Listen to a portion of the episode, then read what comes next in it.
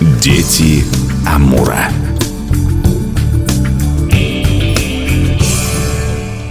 У микрофона Анастасия Магнус. Здравствуйте. Всегда приятно говорить о проектах, связанных с культурой коренных народов.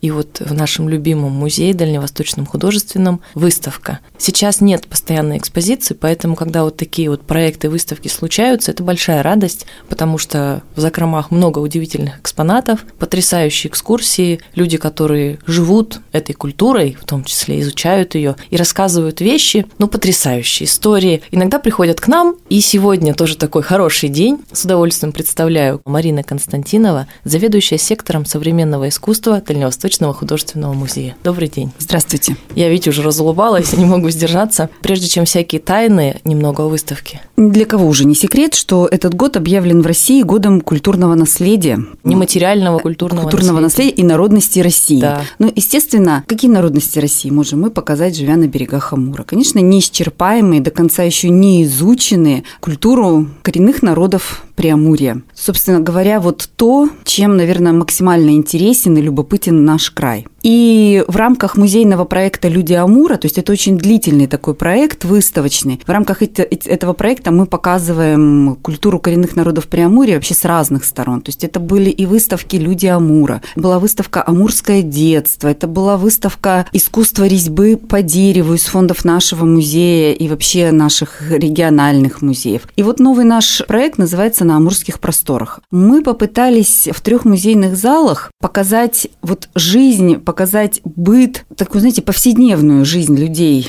Преамурья через призму живописи и графики художников, которые наблюдали эту жизнь со стороны, и через предметы декоративно-прикладного искусства, созданного непосредственно носителями этой культуры. Когда халат, в котором изображена нанайская женщина на картине художника, ну, скажем так, русского, европейского художника, когда он тут же представлен в экспозиции вот в своем подлинном виде, в своем подлинном размере, ну, немножко уже по-другому начинаешь воспринимать и ощущать живописное или графическое произведение. Особенно, когда рассказывают про этот халат. Ну, особенно, когда, да, рассказывают, если известна его история. Все дело в том, что вот сохранение и изучение культуры народов Преамурья именно с эстетической эстетической точки зрения, именно с художественной, не с этнографической, не с антропологической, а вот именно с художественной точки зрения было одной из приоритетных задач работы нашего музея с момента его основания. Первый директор Петр Михайлович Покровский, он вот эту идею ставил как одну из основных идей работы музея, именно изучение, сохранение и создание коллекции, ну тогда она называлась туземного искусства, сейчас мы ее называем, да,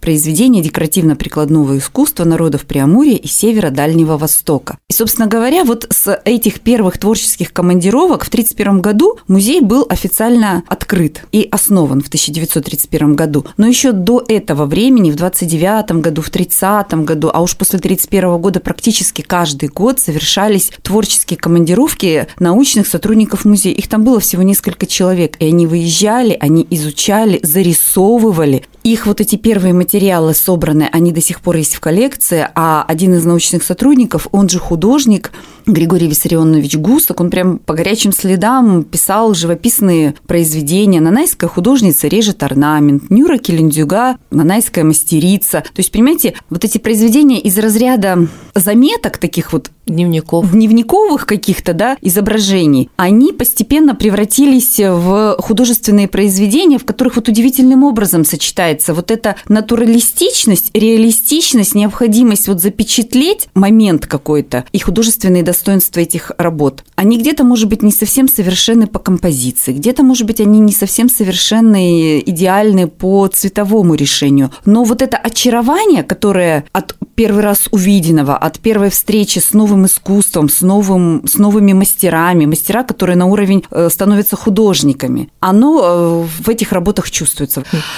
Кроме того, в нашей экспозиции есть также удивительные графические листы, выполненные художниками московскими, которые в э, конце 20-х, начале 30-х годов ездили в творческие командировки на Дальний Восток. И вот тоже интересно посмотреть, проследить, как у того же Василия Беляева или Василия Ватагина вот это вот очарование, вот этот вот удивление, восторг от э, встречи с самобытными людьми, с самобытной культурой, как они очень быстро и чутко впитывали художественные особенности культуры этих народов и тут же ее повторяли или воспроизводили в своих вот этих этюдных, очень быстрых зарисовках графических. Наша экспозиция поделена на три зала, таких три тематических блока. Мы показываем мир женщины, то есть живописные графические работы этого зала – это преимущественно женские образы. А если говорить об э, декоративно-прикладной части этого зала, то это, естественно, те вещи, те предметы, которые создавались женщинами. Это халаты,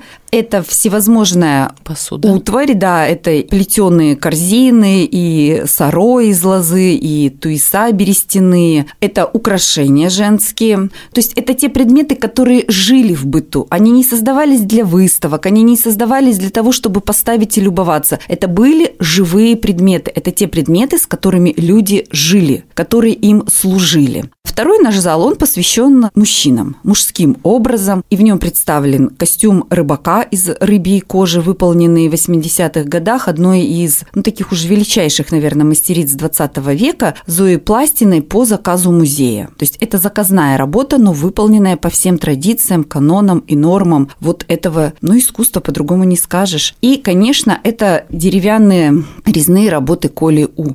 Человек, вобравший в себя традиции, наверное, культуры коренных, всех коренных народов Амура. Такой вот очень интересный симбиоз культур разнообразных, элементы русской культуры, европейской, то есть такой вот человек мира, человек поликультурный человек. И третий зал, как бы с одной стороны, соединяющий два предыдущих зала, это зал детства. И вот эта тема детства, тема вот дальнейшего развития, пути, то есть мы говорим о том, что пока живы люди культуры, жива эта культура. И вот дети – это как тот мост, соединяющий мир мужчины, мир женщины, мир будущего, мир прошлого и мир настоящего. В этом зале мы показываем опять-таки живописные графические работы с образами детей Преамурья, какие-то элементы детства, это и колыбель, ну, люлька, Игрушки. халат, и игрушка очень интересная и необычная, да, преамурская игрушка, такая далекая от понятия игрушки современного ребенка, очень простая, но очень емкая в своей, вот в своей этой простоте, дающая вообще большой размах для воображения, для развития детских эмоций, для развития детского ума, как вот простыми совершенно вещами на взгляд современного ребенка, там палочки, очень простых форм, куколки из бумаги или из ткани, то есть это или трапеция, или треугольник, как множество вариантов игры можно придумать. И в этом зале у нас представлены работы Ильи Лиханова, Георгия Цивилева и Михаила Сергиенко и Ильи Рсу.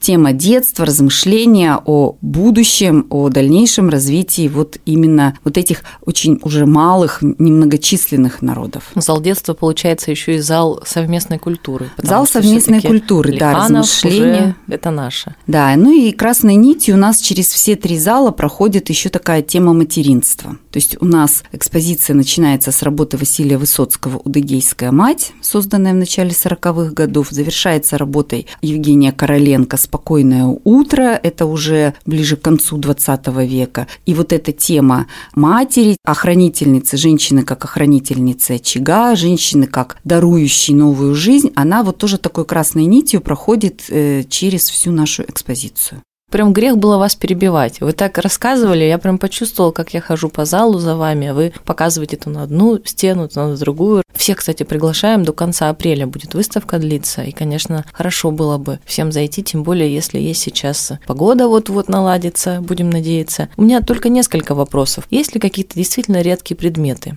Вот вы сказали уже про игрушки. Игрушки вообще такой хитрый мир отдельный. Они очень часто были прикладными. Для мальчиков маленькие лыжи, собаки, для девочки какие-то, опять же, куклы, костюмы, на них сразу учили. Вот самые любопытные экспонаты. Ну вот опять-таки вернемся в наш первый зал, да, где представлено женское искусство. Работа Григория Гуса, канонайская художница, режет орнаменты. Вот у нее там на первом плане лежит халат. А орнамент этого халата очень похож на один из халатов, который мы показываем в экспозиции. Уже халат конца 19 века. Один, наверное, из самых красивых халатов, которые есть в нашей коллекции, это свадебный халат, тоже конец 19 начало 20 века. Ну вот про костюм рыбака, который был сделан по заказу музея Зои да, Пластина, я уже сказала, да. Но игрушки, ну вот у нас представлены в экспозиции тоже интересные, уже такие современные игрушки, знаете, переосмысление из традиционных материалов композиции к народным сказкам про Пудин и Мерге история рассказанная, вот уже современными мастерами сделанная такие композиции, на которых можно эту сказку рассказать. Да, Давайте сказку, напомним, наверное. что Пудин это красавица, а да, Мерген это, это богатырь. богатырь. Вот их там очень долгая такая история взаимоотношений. Ну, поучительная всегда история. Поучительная Мерген история, сильный, да. храбрый, а она умница, мастерица, верная, поэтому всегда все получается. Я-то хотела из вас какой-то один любимый экспонат, а вы всю выставку любите. Ну, естественно, да, все эти предметы, они горячо любимы, еще и в силу того, что вы совершенно верно сказали в начале, к сожалению, из-за отсутствия сейчас в нашей экспозиции постоянной экспозиции народного искусства каждый раз достаешь и каждый раз удивляешься тому, что это действительно вот, ну, что это полностью ручной труд, без применения там каких-то машинок швейных, деревообрабатывающих станков. То есть ты понимаешь, что вот за этим предметом, пусть очень даже небольшим, стоит титанический труд. И мастерство. И мастерство, да. И вот эти предметы, они очень четко дают понимание того, вот что истинное. Настоящее искусство. Вот что да, что вот настоящее искусство, а что сувенирный промысел, что сувенир, что вот подделка или копия. Кстати, мне кажется, у наших коренных народов даже сувениры, они такие теплые получаются, может, потому что мех. Может быть, но вот когда ты сравниваешь вот со старыми предметами, это видно очень сильно. Прям заключительный вопрос с самого начала у меня был. А если на этой выставке бубны? Бубнов нет. Пока эту часть решили немного... Мы в тему шаман, шаманизма не стали ударяться. То есть мы показываем обыденную жизнь. Ту повседневность, то как у каждого из нас, да, вот есть свой повседневная, какая-то своя повседневная жизнь. Вот мы утром встали, позавтракали, умылись, там пошли по своим каким-то очень, очень рутинным делам. Точно так же мы попытались вот эту повседневную жизнь а, народов, живущих по берегам Амура, показать. Вот есть женский мир с его заботами, с его какими-то вот рутинными тоже повседневными делами, с рождением детей, с обустройством вот этого нехитрого быта. Есть мир мужчин, у которых одна задача, да, чтобы жила его семья, там, его стойбище было накормлено, сыто, ему, то есть ему надо сходить на охоту, ему надо добыть рыбу. Есть мир детей, у которых основная задача все-таки учиться жить любить эту жизнь, радоваться этой жизни. Все-таки мир шамана – это несколько иной мир. Это да. тайный мир, это сакральный мир, это отдельная история. Но вы понимаете, что я не могу в конце не сказать, тогда ждем отдельную выставку. Ну, это другой проект, большой. Что впереди, что дальше?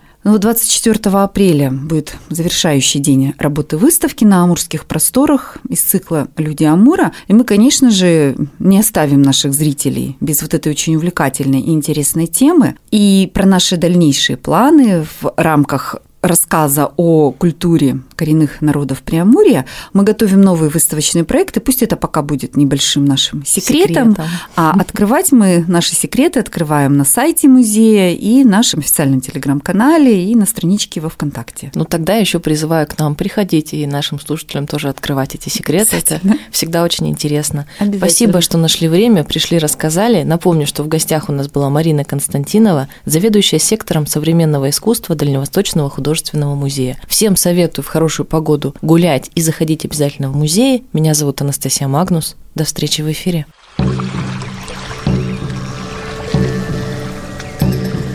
Дети Амура.